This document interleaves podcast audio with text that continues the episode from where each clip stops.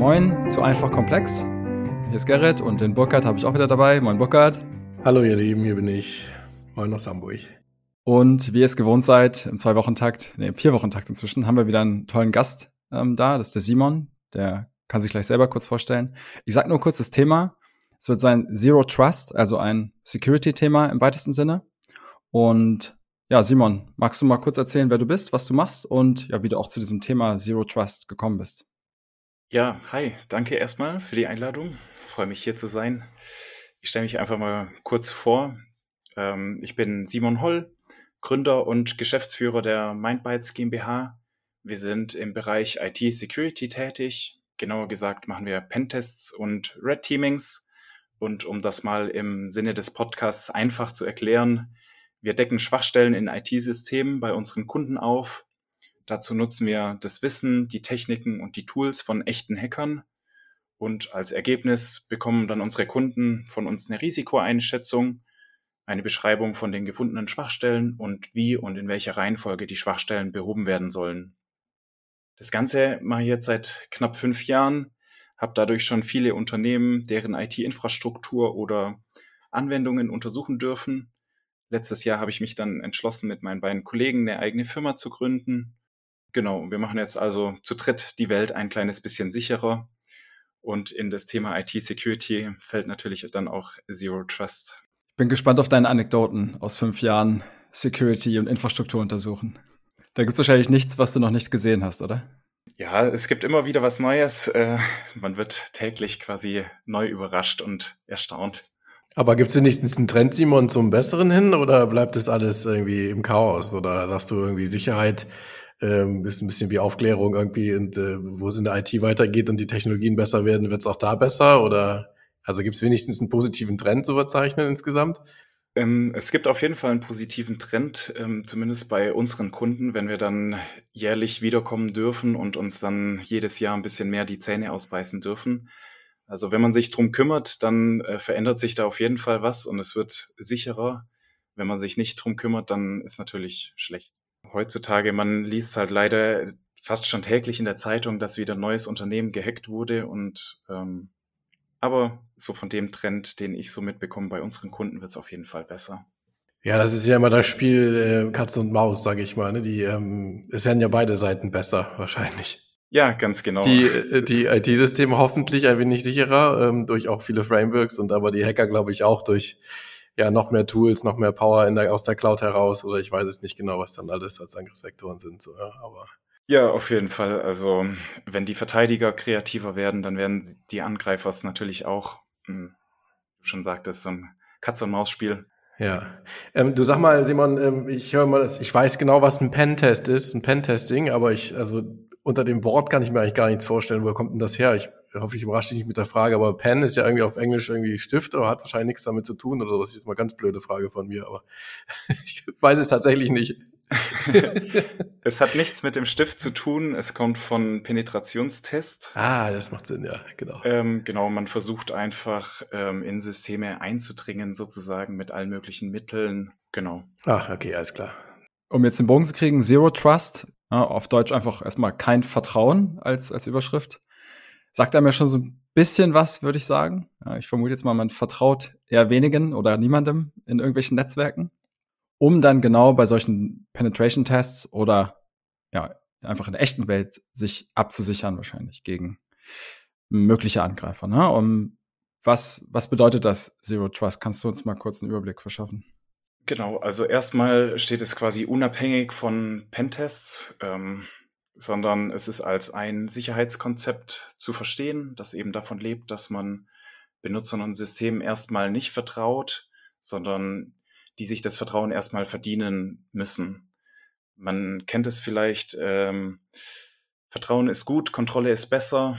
Genau darauf basiert quasi das Zero Trust und mit diesem Konzept versucht man einfach, es Angreifern so schwer wie möglich zu machen. Vielleicht nochmal, um so ein bisschen den Bogen zurück zu Pentests äh, zu bringen das, was wir quasi in unseren Pentests herausfinden, ist quasi immer eine Verletzung von Zero Trust, wenn man mag. Das heißt, wenn das Konzept nicht richtig umgesetzt wird, dann haben wir ganz leichtes Spiel bei den Pentests. Wenn die Kunden da schon sehr fit sind und einiges umgesetzt haben, dann beißen wir uns die Zähne raus. Auch wichtig zu sagen, dass es keine genaue Definition von Zero Trust gibt, ähm, sondern ganz unterschiedliche Beschreibungen da existieren. Falls man also mit jemandem über Zero Trust diskutieren will, dann kann man erstmal mit der Frage anfangen, was verstehst du eigentlich darunter? Dass man quasi auf einer gemeinsamen Grundlage spricht. Auch wichtig zu sagen ist, dass es nicht so ein Produkt gibt oder eine Software, die man sich installieren kann und dann hat man Zero Trust, sondern es besteht aus ganz vielen unterschiedlichen Prinzipien, die man eben in seinem Unternehmen einfach einführen muss, die dann eben zusammengefasst Zero Trust ergeben. Das hätten wahrscheinlich einige Kunden gern, oder? Kurz dieses Wunderprodukt, die Wunderwaffe installiert und alles ist safe. Ja, es wäre schön, wenn es so einfach wäre. Ähm, es gibt so einzelne Produkte, wo dann vielleicht auch mal Zero Trust draufsteht, die dann aber eben nur einzelne Bereiche von Zero Trust tatsächlich ähm, abdecken. Zum Beispiel eben Netzwerkkomponenten, die irgendwie was mit Zero Trust zu tun hat, wo dann eben sichergestellt wird, dass der Benutzer sagen kann, wer er denn ist mit dieser Netzwerkkomponente. Also schon eher sowas wie eine ähm, Unternehmensphilosophie fast irgendwie Zero Trust, also gar nicht so ein beschränkt sich gar nicht nur auf eine Implementierung oder so. Manchmal hört man das von, von gerade diesen Passwortmanagern oder irgend sowas. Ne? Die sind ja, also kennt ja jeder, wir haben ja immer 3000 Passwörter, 4000, ich weiß nicht, vielleicht nicht, aber ähm, wenn man die mal verwalten will, gibt's ja zig so Passwortmanager, die das für einen tun und die sind ja, ja, also sollten besonders wenig angegriffen werden im besten Fall, weil die ja quasi alle meine Passwörter kennen und ich nur das Masterpasswort. Und dann heißt es immer, ja, die, das ist irgendwie Zero, nach Zero Trust irgendwie gebaut. So, da, da kenne ich das immer am meisten her von diesem. Und das hoffe ich auch, weil ähm, das ist ja wirklich total kritisch, dass die nicht gehackt werden.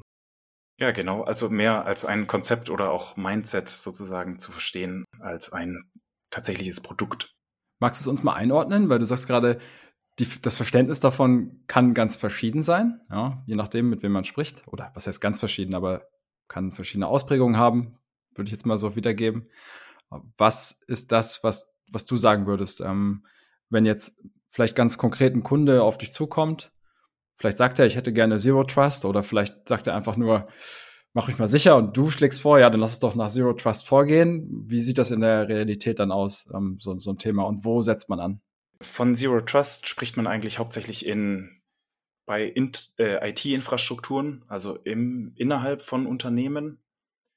Ähm, so einzelne Bereiche von Zero Trust kann man dann auch anwenden auf Anwendungen, also vielleicht das, was der Passwortmanager dann meinte. Ähm, genau, und so als Hintergrund, früher hatte man die Einstellung, ich baue eine Mauer um mein Unternehmen, dann bin ich sicher, und jeder, der jetzt aber in meinem Unternehmen drin ist, dem vertraue ich jetzt erstmal. Der darf dann machen, was er will, mehr oder weniger. Ähm, aber da ist erstmal so ein Vertrauen. Dann hat man aber gemerkt, dass es äh, so nicht mehr ganz funktioniert und ist auch nicht mehr ganz zeitgemäß. Ähm, und man weiß, dass ein Angreifer einfach früher oder später in ein Unternehmen reinschafft und dann in meinem Unternehmen ein viel zu leichtes Spiel hat. Ähm, dass es an Angreifer reinschafft, äh, das nennt man dann oft auch Assume Breach. Davon liest man auch immer wieder im Kontext von Zero Trust. Genau, und deswegen hat man sich dann irgendwann mal Gedanken gemacht und gesagt, so kann es eigentlich nicht weitergehen. Dieses Vertrauen ist äh, innerhalb von einem Unternehmen ist eigentlich nicht das, was ich haben will. Und man hat so verschiedene Prinzipien zur Erhöhung der Sicherheit vereint, um es einem Angreifer innerhalb von einem Unternehmen einfach so schwer wie möglich zu machen. Ähm, vielleicht mal so geschichtliche Einordnung. Den Begriff Zero Trust ähm, gab's, wurde das erste Mal 1994 genannt, also schon 30 Jahre alt, schon eine ganze Weile her, hat sich in den letzten Jahren immer wieder ähm, gewandelt oder ausgeweitet. Kann man sagen, wer das jetzt primär getrieben hat? Ist das irgendwie eine in Anführungsstrichen Erfindung oder etwas, was so Anbieter von Security Software treiben, einfach als, als, als Angstbild, ja, weil das ist ja häufig, als, also so wie ich das kenne, sind ja alle die, die Firewalls und Security-Tools verkaufen, arbeiten ja häufig mit der Angst im Verkauf, funktioniert ja auch äh, eindeutig. Ähm, sind es die, die sich das ja zu eigen machen und, und nutzen oder, oder ist das auch etwas, was, ich sag mal, unabhängig unter Entwicklern oder Hackern oder sowas besprochen wird, ja? Also ich weiß die Namen jetzt nicht auswendig, die das äh, so geprägt haben, aber es war tatsächlich im wissenschaftlichen Bereich Also Doktorarbeit und verschiedene andere Paper, die das ähm, eben aufgegriffen haben und den Begriff so äh, eingeführt und geprägt haben. Du hast gerade gesagt, man weiß eigentlich, dass es ein Angreifer früher oder später ja, durch die Firewall schaffen wird. Deshalb gibt es den Assumed Breach. Ja, wir gehen davon aus, früher oder später ist da jemand durch. Wieso weiß man das? Hast du da so ein paar Daten oder, oder Zahlen oder sind die Firewalls zu schlecht? Also was steckt denn da eigentlich dahinter? Also technisch gesehen äh, ist es halt so, man betreibt eine Software, da sind auf jeden Fall Fehler drin und die Fehler kann man sich eben ausnutzen. Deswegen ähm, genau schafft man es früher oder später oder schafft es ein Eingreifer früher oder später einfach in ein Unternehmen rein. Das Ganze äh, ist auch belegt mit Zahlen, die Allianz zum Beispiel äh, veröffentlicht jährlich das Riskbarometer. Dazu befragen sie 3000 Risikoexperten aus 92 unterschiedlichen Ländern und fragen eben, was sehen Sie als das größte Risiko für Unternehmen? Und dieses Jahr, also erst so ein paar, äh, ein, ein Monat, glaube ich, alt, ist die, sind die Cybervorfälle auf Platz eins gelandet. Das heißt also, dass Unternehmen die meiste Angst quasi vor Risikovorfällen haben und darunter verstehen sie dann Ransomware-Attacken, also sowas wie Verschlüsselungstrojaner, Datenpannen, IT-Ausfällen. Ähm, genau. Um das mal ein bisschen einordnen zu können, auf Platz zwei sind dann Betriebsunterbrechungen, also zum Beispiel sowas wie Engpässe in der Lieferketten. Das hatten wir zu Pandemiezeiten sehr, sehr stark gemerkt, ist aber nur auf Platz zwei. Genau, und Platz drei wären dann zum Beispiel noch die Naturkatastrophen. Das heißt also, das Risiko, das von Cyberangriffen ausgeht und wie das eingeschätzt wird, ist wirklich sehr, sehr hoch. Genau, und bei Zero Trust geht es halt dann einfach darum, dieses Risiko bestmöglichst entgegenzuwirken und das einem Angreifer so schwer wie möglich zu machen. Aber Simon, heißt das dann nicht auch immer gleichzeitig, wenn man, ich sag mal, wenn man das Vertrauen immer weiter nach hinten schiebt, ne? wenn man jetzt sagt, okay, wir haben hier die, die Burg mit dem Burggraben so und ähm, da draußen ist alles unsicher und da drin ist alles sicher, dann habe ich natürlich auch innerhalb der Burg ein angenehmeres, freieres, effizienteres Leben vielleicht als wenn ich jetzt sage, ich schiebe jetzt mein Vertrauen immer weiter rein bis zum Marktplatz oder zum Springbrunnen oder es gibt gar keins mehr und ich vertraue gar keinem mehr. Das ist ja wahrscheinlich so ein bisschen die Philosophie. Dann, aber dann heißt es ja quasi auch für alle Mitarbeiter und auch für alle Software und so weiter, alles muss die ganze Zeit sich so verhalten, als wäre es im wilden Westen und es muss alles immer ständig verschlüsselt werden, jedes Passwort. Ich kann nicht mehr mit einem internen Netzwerk irgendwie ähm, vielleicht einfach nur mit HTTP funken, sondern muss da auch schon HTTPS anwenden, jetzt mal technisches Ding. Oder anders, ähm, jetzt mal, ich sag mal, irgendwie Firmenmitarbeitermäßig. Ähm, jeder hat irgendwie erstmal gar keine Rechte und jeder und ständig, wenn irgendein Dokument irgendwie gelesen werden will, dann, dann muss ich als Mitarbeiter sagen, ah, lieber IT-Leiter, kannst du mir das noch freischalten? Ich habe hier schon wieder kein Recht drauf und so weiter. Also was ich sagen will, dass, äh, man kennt es ja auch, dass es anfangen kann, die Mitarbeiter ein bisschen zu nerven und auch die Software ein bisschen heißer glühen zu lassen, wenn man die Sicherheit einfach viel weiter treibt. Ja. Ähm, aber du sagst, es ist trotzdem, das muss trotzdem so sein und auch sogar bei, bei Firmen, auch bei kleinen Firmen und vielleicht auch bei Firmen, die nicht gerade irgendwie eine kritische Infrastruktur darstellen, sondern das ist jetzt das heutzutage angesagte Konzept, damit finde ich alle die Reihe nach gehackt werden. Ne? Ja, genau. Also es ist immer ein Abwägen zwischen Sicherheit und Benutzerfreundlichkeit. Und da muss man eben einen guten Mittelweg für sich selber auch finden und sich das vielleicht definieren. Also wo mache ich Abstriche an der Benutzerfreundlichkeit, dafür mache ich es aber vielleicht ein bisschen sicherer. Wo kann das vielleicht auch ein bisschen Hand in Hand gehen? Aber genau, also so wie du die ganzen Punkte, die du schon angesprochen hast, die sind auf jeden Fall etwas, wo man sich entscheiden muss. Also gibt man dem Benutzer jetzt Adminrechte, dafür kann er dann alles machen und nervt die IT-Abteilung nicht. Falls dann der Benutzer aber gehackt wird, dann hat er eben ein sehr leichtes Spiel und eben gegebenenfalls die Kontrolle über die, keine Ahnung, Anwendung oder irgendwas. Das Beispiel scheint mir ziemlich klar und logisch irgendwie. Also, dass nicht jeder auf irgendeinem Software-Tool oder auf, auf irgendeinem Programm Admin-Rechte haben sollte. Das ist zumindest aus meiner jetzt äh, Erfahrung schon immer so gewesen, irgendwie.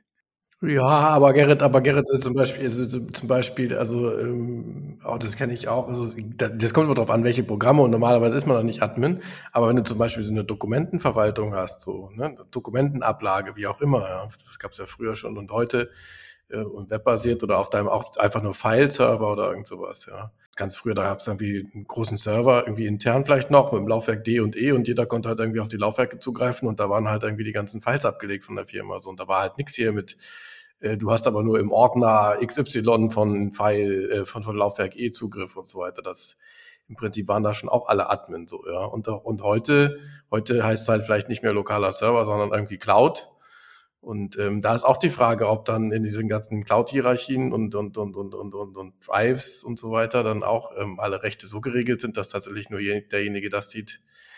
Ich, ich würde das bezweifeln, dass das schon Standard ist, ehrlich gesagt. Ich weiß nicht, wie was Simon da sieht, aber könnte mir vorstellen, dass da doch irgendwie eher mal schneller gesagt wird, so, oh komm hier, kannst du schon mal drauf gucken und so weiter. Also wenn man so ein bisschen die Medien verfolgt und mal so Berichte liest von Unternehmen oder auch Landkreisen, die es eben mit Ransomware erwischt haben, teilweise ist da eben diese zu viele Berechtigungen äh, einer der Mitgründe, warum es die so schlimm erwischt hat. Und deswegen ist es schon essentiell, möglichst wenige Berechtigungen äh, zu vergeben, um da eben einem Angreifer das auch nicht zu leicht zu machen.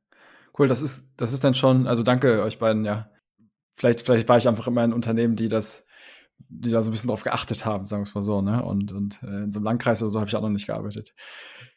Also, das ist jetzt schon ein so ein Prinzip oder so ein Grundprinzip wahrscheinlich von, von, von Zero Trust, einfach ja minimale Rechte zu vergeben und wahrscheinlich im Zweifel auch wieder entziehen, wenn man das Recht vielleicht nicht mehr braucht. Gehört bestimmt auch dazu, ne? Ja, genau. Also den Extremfall hatte ich mal bei einem Kunden, der tatsächlich die Rechte nur für die Arbeitszeiten vergeben hat und nach den Arbeitszeiten die Rechten auch wieder komplett entzogen hat. Also, Ach, wenn man es auf die Spitze treibt, dann macht man das genau so. Ach, krass. Okay. Und der hat einfach für sich entschieden, der Nutzen rechtfertigt die Kosten dieses, dieses Vorgehens, ja. Was gibt's noch für, für Prinzipien da drin? Also, was sind, also, das ist total klar, das ist nachvollziehbar, ähm, minimale Rechte. Ich glaube, du hast noch ein paar mehr vorbereitet, ne, für uns. Genau, ich habe mal ein paar mehr vorbereitet. Ähm, ich kann direkt schon mal dazu sagen, die Liste ist nicht äh, vollständig, beziehungsweise es gibt eigentlich keine Liste, die man schön abarbeiten kann. Aber ich habe mal so ein paar mitgebracht, die ich gerne ähm, nennen möchte.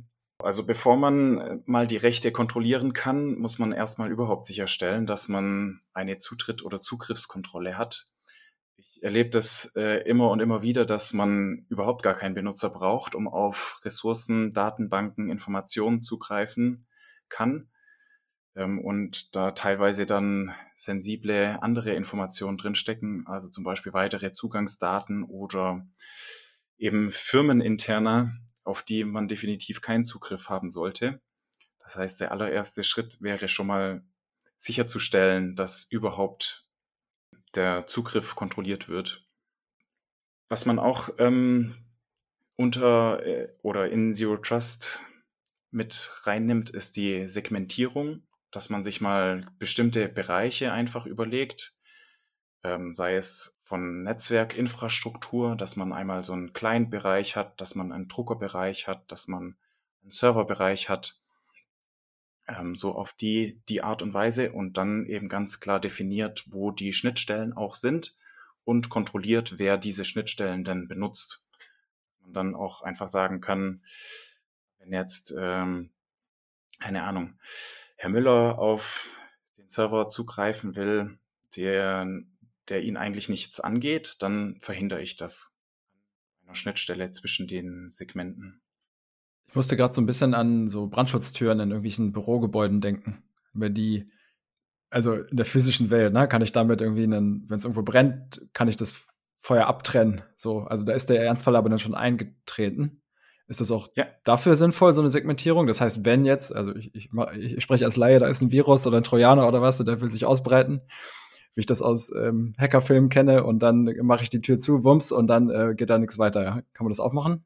Ja, doch, ganz genau. Also das wäre quasi äh, das Pendant für die physische Welt mit den Brandschutztüren zum Beispiel. Da hat man ja dann auch das, Bü äh, das Gebäude quasi segmentiert. Ja, ein weiteres Prinzip, das ich mitgebracht habe, ist ähm, die Verschlüsselung. Burkhard, du hattest es ja auch schon angesprochen. Ähm, Verschlüsselung von Daten, das betrifft nicht nur die Kommunikation, sondern auch, wenn man die Daten zum Beispiel auf einem USB-Stick oder Laptop mitnimmt, dass man da einfach verschlüsselt. Was hat es jetzt mit Zero Trust zu tun? Ich stelle einfach technisch sicher, dass die Daten vertraulich bleiben. Wenn ich jetzt den USB-Stick verliere oder auch den Laptop irgendwo mal unbeaufsichtigt stehen lasse, dann stelle ich eben mit dieser Verschlüsselung sicher, dass da nicht einfach jeder rankommt. Genau das Gegenteil wäre, den USB-Stick einfach unverschlüsselt zu lassen. Da reicht es dann schon, wenn, wenn ich den irgendwie verliere oder den jemand einsteckt und dann kommt da jeder an die Daten ran. Mhm. Du meinst sowas wie, ähm, ich weiß nicht, ob das unsere Zuhörer überhaupt alle schon mal gesehen haben oder kennen. Ich glaube, bei bestimmten Betriebssystemen kann man sogar im, im BIOS ähm, einstellen, dass man quasi so eine Festplattenverschlüsselung hat auf niedrigster Ebene irgendwie und dann muss man irgendwie einen PIN eingeben oder genau, sowas. Nicht, oder? nicht im BIOS, aber dann eine, eine Oder Ebene danach. Betriebssystemebene. Betriebssystemebene, Okay. genau. Bei USB muss ich auch an diese USB-Dongles denken, die man manchmal hat, wenn man einen Kunden besucht oder so oder andere Partner oder sowas. Und dann liegen da häufig diese USB-Dongles auf dem Tisch, mit denen man eine Übertragung machen kann ähm, an irgendwie so eine Art Smartboard oder sowas. Also wenn man eine Präsentation zeigen möchte oder eine Produktdemo oder sowas in der Form. Da kenne ich jemanden, der hat auch immer sich tierisch darüber beschwert, dass man jetzt äh, hier so einen so USB-Dongle da reinschiebt in seinen Laptop, den man gar nicht kennt. Ja, Da kennst du mich, äh, ich beschwöre mich da auch ja immer okay, drüber. bist du das gewesen, ja. Das ist voll furchtbar.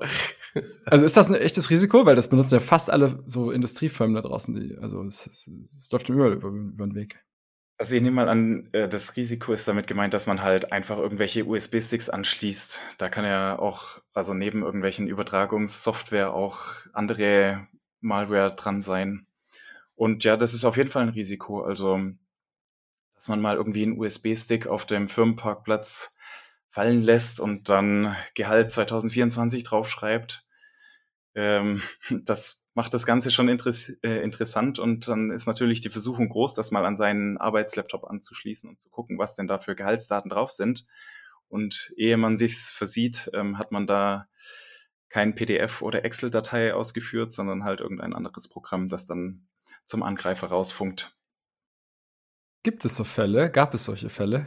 Äh, Das ist tatsächlich auch was, was wir machen, ja. Ach so, in, eure, in euren Pentests oder wie? Ach, guck Ja. mal. Ja, da sind die Mitarbeiter, werden die Mitarbeiter schwer getestet. Wie ist denn das, äh, Simon? Aber wenn ich jetzt, äh, jetzt, jetzt machen wir das mal kurz im Detail, weil das ist ja ein richtig cooles Beispiel. Also dann stecke ich den USB-Stick da, 2024 Gehalt oder irgendwas rein. Aber dann, dann wird doch mein Windows Defender und äh, irgendwas mir melden jetzt hier irgendwie ausführen und willst du wirklich und so weiter. Da muss ich aber auch noch ein paar Mal als, als äh, Nutzer aber blöd klicken, oder? Oder es, geht das irgendwie so total automatisch? Ich steck das da rein und ich bin schon irgendwie in der Grütze. Es kommt immer so ein bisschen drauf an, mit was für einem Angreifer man es zu tun hat, sage ich jetzt mal. Ganz diplomatisch. Ähm, wenn man nicht weiß, was man tut, dann ja, springen da alle möglichen Antiviren und Computer und sonst was an. Ähm, wenn man ein bisschen was weiß, was man tut, kann man versuchen, die ganzen Dinge aber auch auszutricksen. Ähm, ein Antivirus kann auch nur gucken, was er in der Vergangenheit gesehen hat oder ob sich das Programm irgendwie ähm, auffällig verhält. Man kann sein Programm irgendwie so tarnen, dass es sich eben nicht ganz so auffällig verhält und vielleicht der Antivirus nicht anschlägt.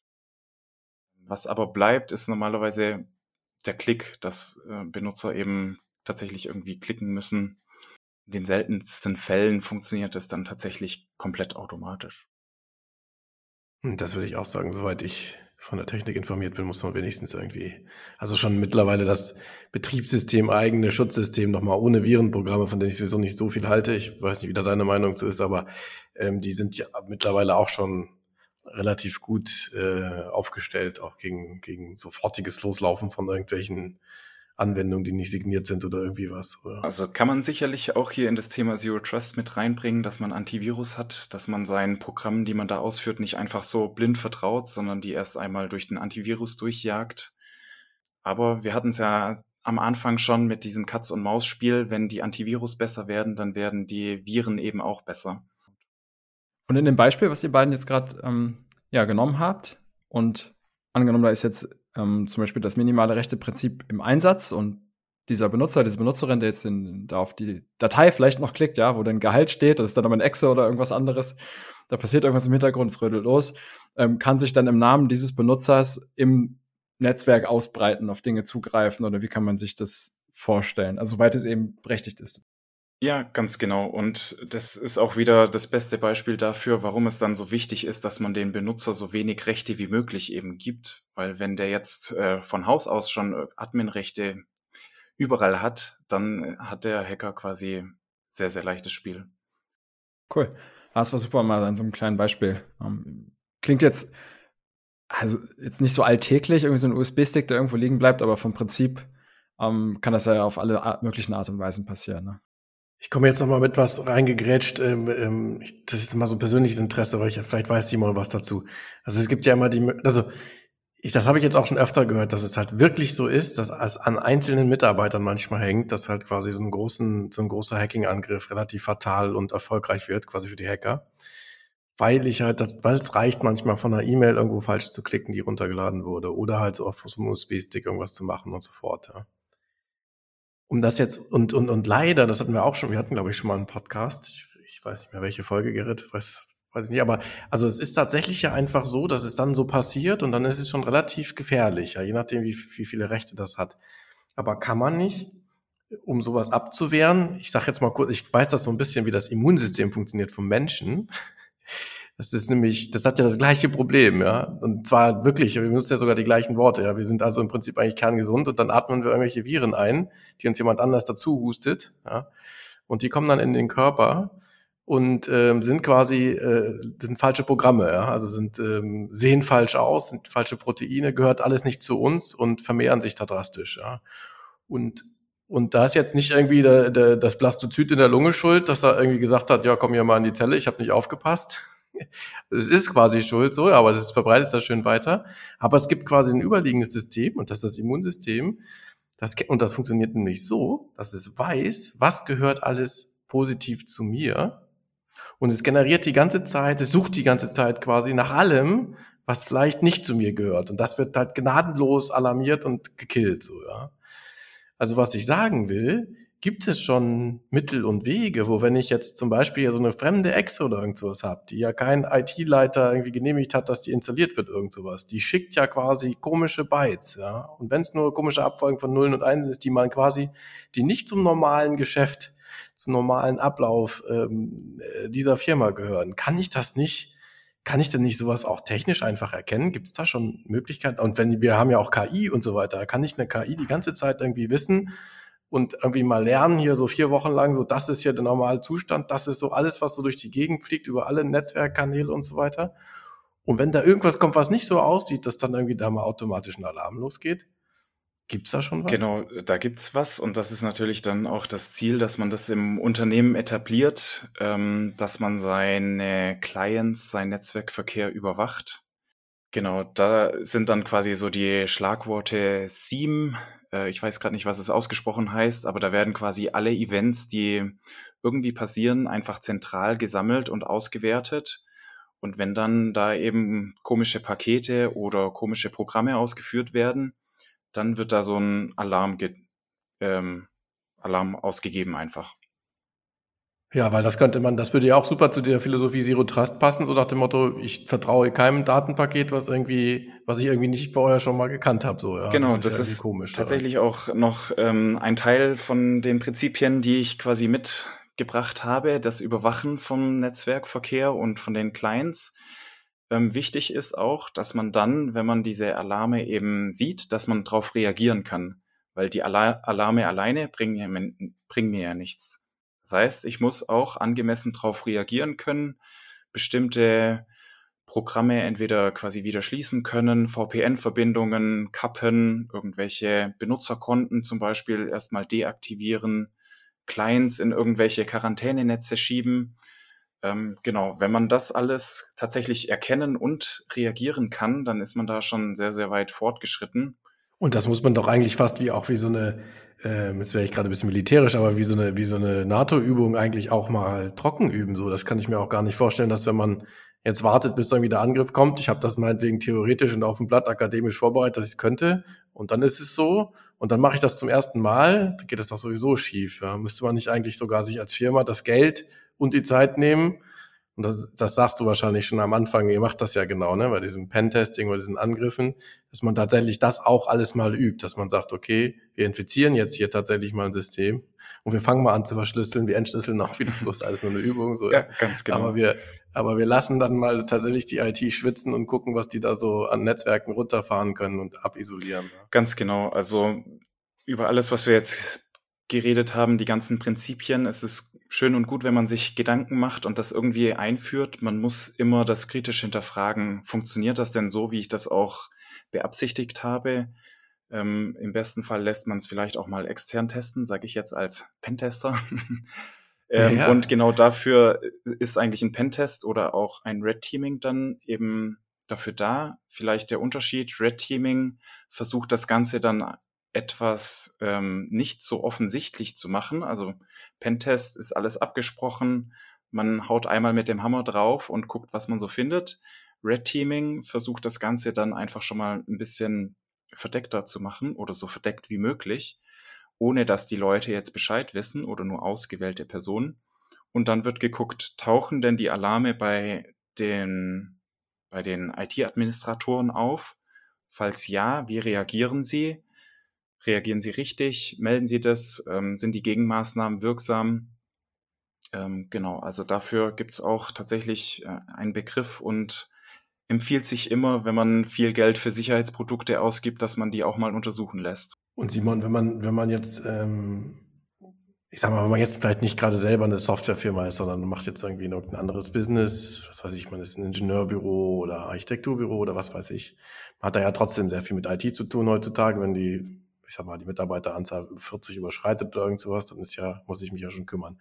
Kann ich denn, ich sag mal, wenn ich mit einer guten Einkaufsliste losgehe und mein System, denn das, die Frage ist ja, äh, muss ich mir jetzt für 120.000 Euro einen IT-Leiter einstellen, der das alles begreift und der da von Hand irgendwelche wilden Sachen irgendwie konfigurieren muss, irgendwelche Netzwerksegmentierung vornehmen muss, was man als Normalsterblicher, sag ich mal, gar nicht mehr verstehen würde? Oder kann ich quasi irgendwie losgehen mit einer guten Einkaufsliste und mir Produkte kaufen und installieren, mir quasi meine Firma intern so aufsetzen mit den Standardprodukten, sage ich mal, die es halt so gibt, Microsoft 365 und so weiter. Aber ich sage mal nach einem guten Rezept, ja, so dass man, dass man das auch hinkriegt, ohne dass man jetzt, ähm, ohne dass man da jetzt irgendwie ein gewaltiges Team von fünf, sechs äh, hochbezahlten Leuten haben, die dann nur irgendwie die, die IT überwachen? Oder wie ist da das Verhältnis? Wie würdest du das irgendwie wie sehen? Irgendwie? Oder muss man da wirklich selbst sehr viel Hand anlegen und manuell irgendwie alles beobachten? Das klingt immer für mich so, als ich, ich habe immer so vor meinem geistigen Auge so, so einen Kontrollraum mit ganz vielen Bildschirmen und da sitzen irgendwie die, die IT-Jungs und dann piept es irgendwie rot und dann muss da irgendwie auf einer Konsole irgendwas abgeschaltet werden und so weiter. Aber das ist ja das ist ja nicht denkbar für ein Unternehmen, was jetzt irgendwie 40 Mitarbeiter hat und sonst irgendwie nichts mit Software zu tun hat, sag ich mal. Nee, genau. Also das, was du gerade im Kopf hast, das nennt man dann SOC oder Security Operations Center, wo die Leute tatsächlich auf solche Alarme warten und alles im Blick haben und darauf reagieren. Das haben tatsächlich auch von unseren Kunden die wenigsten. Das Ziel wäre natürlich ab einer gewissen Größe, das dann einzuführen und da geschultes Personal dafür haben. Davor macht es trotzdem Sinn, einen IT-Leiter oder nicht IT-Leiter, aber einen IT-Admin zu haben, der sich irgendwie mit IT eben auskennt und der, der das Interesse an Sicherheit auch hat. Weil ich glaube, mhm. einfach nur Produkte kaufen und zusammenstöpseln ist immer schwierig. Und es geht ja auch, wenn ich dich jetzt richtig verstanden habe, auch in die physische, echte Welt über, ja. Also du hast gesagt, der USB-Stick, da muss ja irgendwer geschult werden, äh, diesen USB-Stick bitte nicht äh, vom Parkplatz aufzusammeln. Oder ich kann mich in meiner Vergangenheit an etliche Schulungen erinnern, wo uns immer wieder gesagt wurde, ja, bitte nehmt keine Passwörter, die äh, Passwort 123 heißen oder sowas. Das wird jetzt heute von den meisten Softwareprodukten sowieso ja verhindert, aber damals, ja, weiß ich nicht, vor zehn Jahren oder so, da wurde man da geschult, ja, dass man das bitte nicht tun soll oder den Zettel nicht an den Bildschirm kleben soll. So. Also das ist doch bestimmt auch ein Teil dessen, so eine Art Schulung, so ein Konzept, die Mitarbeiter zu informieren. Oder ist, ist, man sagt Zero Trust, ist das dann eigentlich egal, weil, naja, man vertraut denen ja eh nicht, also können sie machen, was sie wollen. Nee, also das gehört definitiv auch noch mit dazu.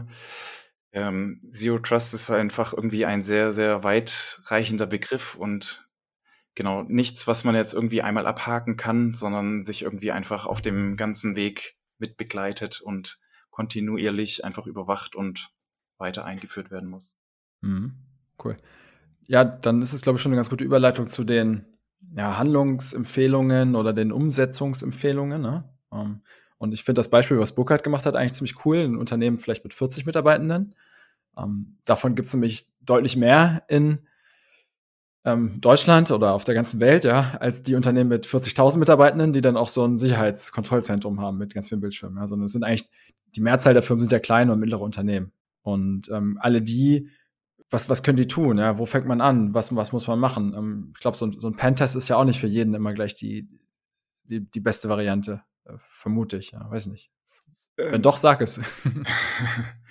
nee, absolut. Also Pentest einfach nur aus Zwang zu machen, hat nicht immer einen Sinn. Man muss dann auch mit den Ergebnissen irgendwie zurechtkommen und äh, natürlich auch irgendwie die Maßnahmen dann umsetzen können.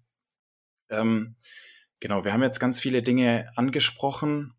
Ähm, es ist wichtig, dass man man kann einfach nicht alles auf einmal machen. Man muss da priorisiert rangehen. Man muss sich überlegen, was in meinem Unternehmen ist denn das Wichtigste für mich, ohne dass mein Unternehmen nicht weiter bestehen kann. Und dann fängt man einfach damit an.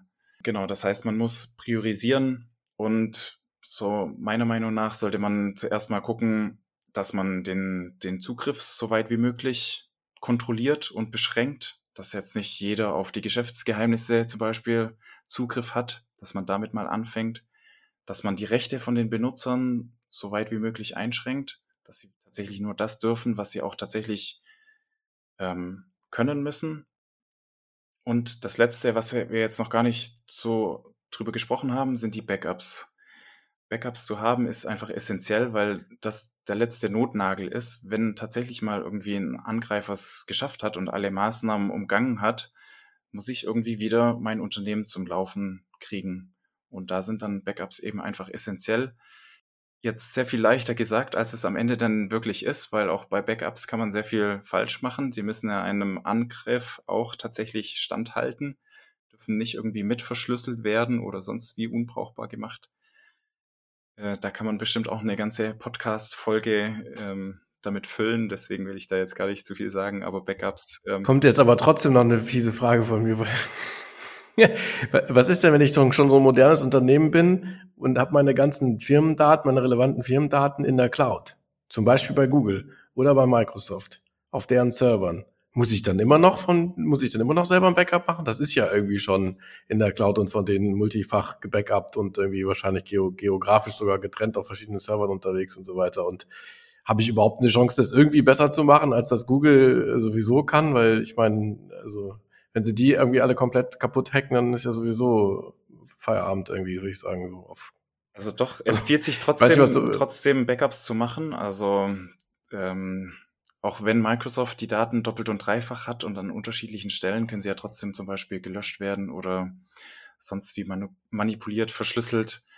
Ähm, deswegen ist es auch da wichtig, dass man die irgendwie backupt und zum Beispiel auf ein eigenes NAS oder sonstige Festplatte einfach mal sichert. Okay, voll interessant. Das, ähm, und das ist nämlich aber gar nicht so trivial. Das musst du erstmal hinkriegen, irgendwie so ein Google Drive irgendwie auf ein NAS irgendwie zu backuppen und so weiter. Da müsste ich jetzt auch kurz mal drüber nachdenken, wie ich das überhaupt machen würde technisch. Genau, gibt's aber auch ähm, unterschiedliche Anbieter wieder. Muss man sich vielleicht mal eine Software kaufen oder äh, ah. welche, ja genau. Also ich gebe das jetzt hier mal gerade ganz offen zu im Podcast. Ich weiß nicht, wie hart ich mir jetzt die Kniescheiben rausschieße.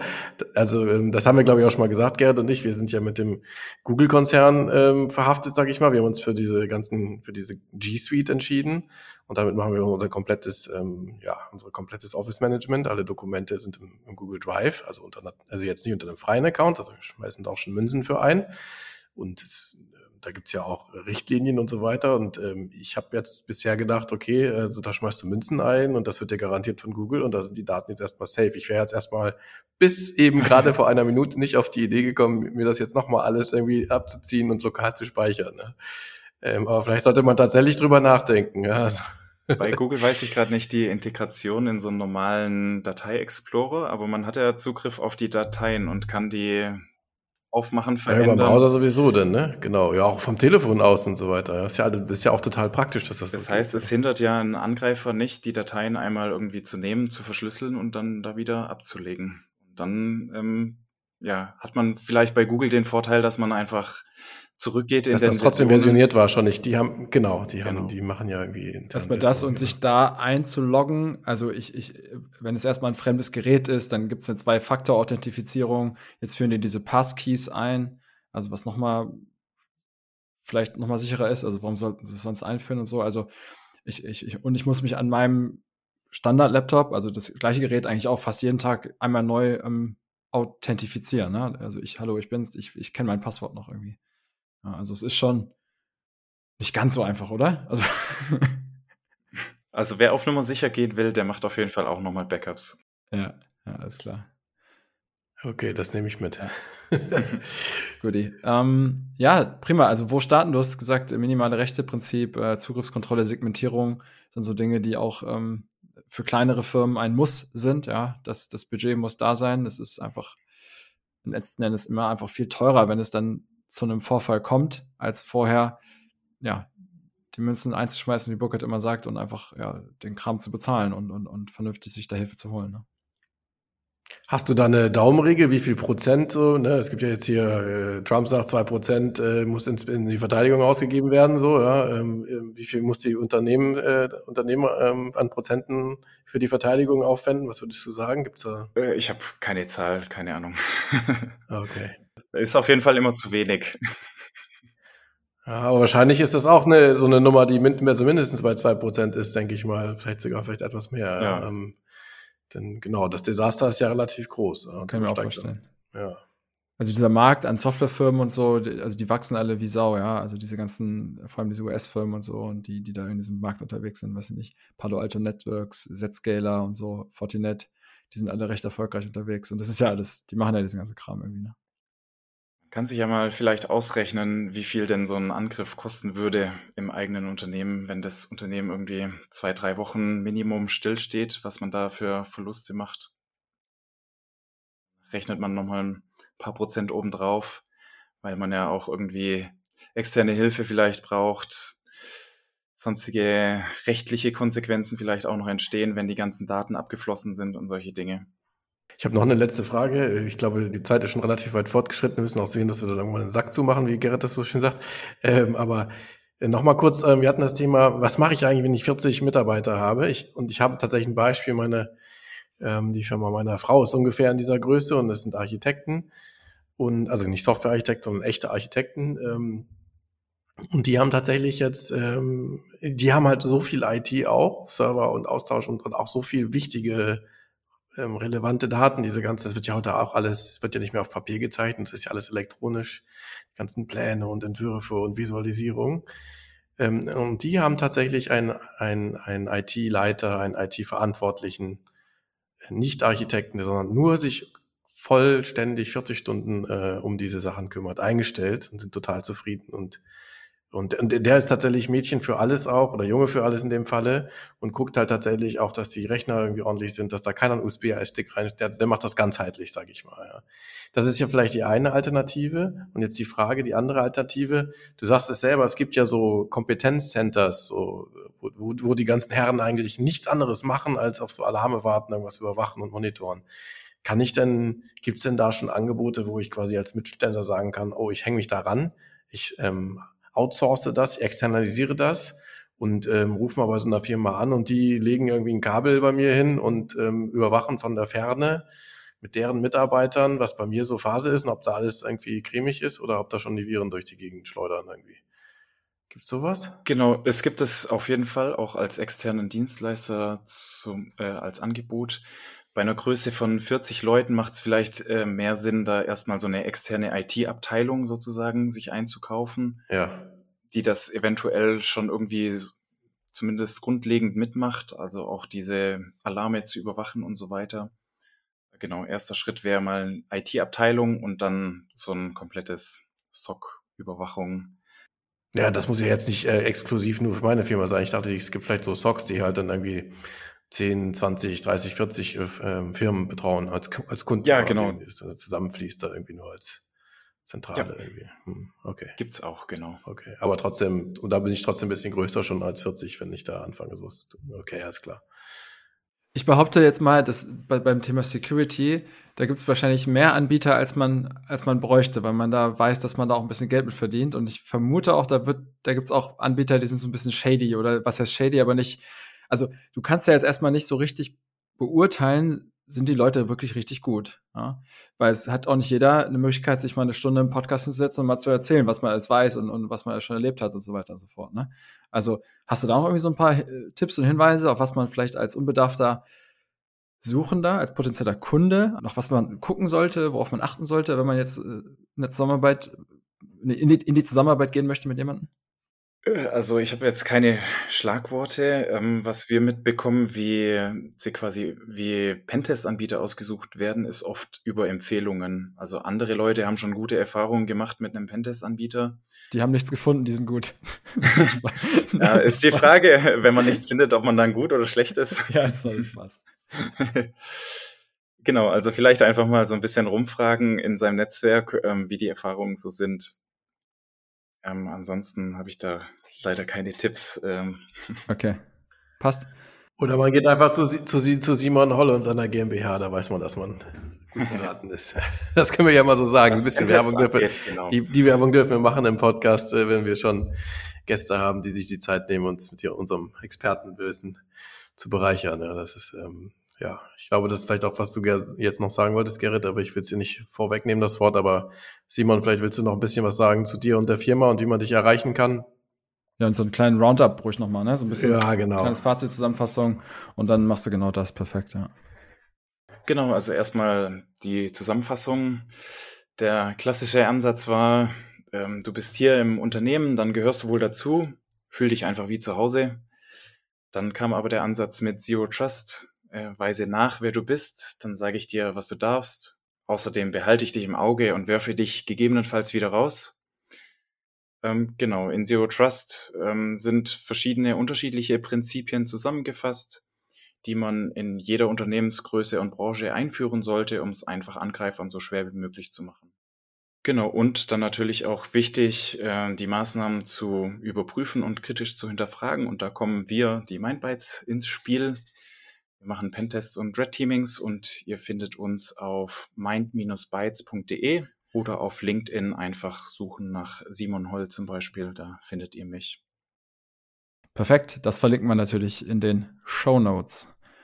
Super, ähm, vielen herzlichen Dank, Simon, ähm, dass, du, dass du hier warst und dein, dein Wissen mit uns und den Hörern geteilt hast. Ja, war cool. Ich habe auch wieder was gelernt. Und ja, danke. Ja, danke auch und hat mich auch gefreut. Ja, auch lieben Dank von meiner Seite, Simon. Und dann, ja, was sage ich? Tschüss aus Hamburg, oder? So ist es. Wie immer. Tschüss aus Hamburg. Einfach komplex wird präsentiert und produziert von Heisenware. Wir freuen uns auf deine Fragen und dein Feedback an podcast.heisenware.com. Vielen Dank fürs Hören dieser Folge. Bis Dienstag in zwei Wochen und tschüss aus Hamburg.